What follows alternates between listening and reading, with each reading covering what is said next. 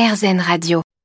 Cette année, les grands festivals reviennent au devant de la scène et le Festival de Dour, en Belgique à la frontière française, met en avant les retrouvailles de sa communauté et également le respect de l'environnement.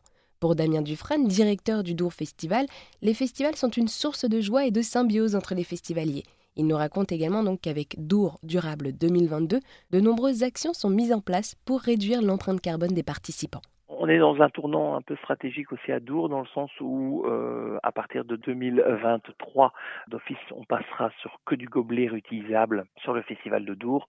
En attendant, on a en place un système de gobelet qui est un gobelet qui rentre dans un tri sélectif et qui est retrié et euh, à qui euh, ce gobelet de toute façon a une seconde vie. Mais à partir de 2023, le choix a été fait effectivement de passer au gobelet réutilisable. On essaie vraiment de sensibiliser encore plus les festivaliers, mais on est euh, aussi devant un, problème, c'est qu'on est un festival européen et que effectivement, ben, on a un public qui vient un peu de partout d'Europe. Même, faut savoir, c'est qu'en Belgique, on a trois régions et donc on a malheureusement même trois règles de tri des déchets. Et donc souvent c'est assez compliqué euh, d'expliquer aux festivaliers tiens parce qu'ils se disent mais comment ça se fait chez moi par exemple que ce soit à Lille ou à Paris ou que ce soit à Amsterdam c'est pas la même chose.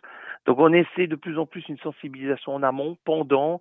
On a euh, des gens qui se promènent avec des t-shirts avec les règles de tri qui expliquent qui distribuent des sacs poubelles on a des sortes d'éboueurs qui passent toute la journée sur les euh, campings pour ramasser réexpliquer au fur et à mesure on a installé des zones de dépôt de déchets euh, volontaires. On voit de plus en plus que les gens le font. On voit aussi de plus en plus qu'il y a une amélioration dans le cadre des festivaliers qui, en fin de festival, mettent au bord des allées des aliments qu'ils n'ont pas utilisés.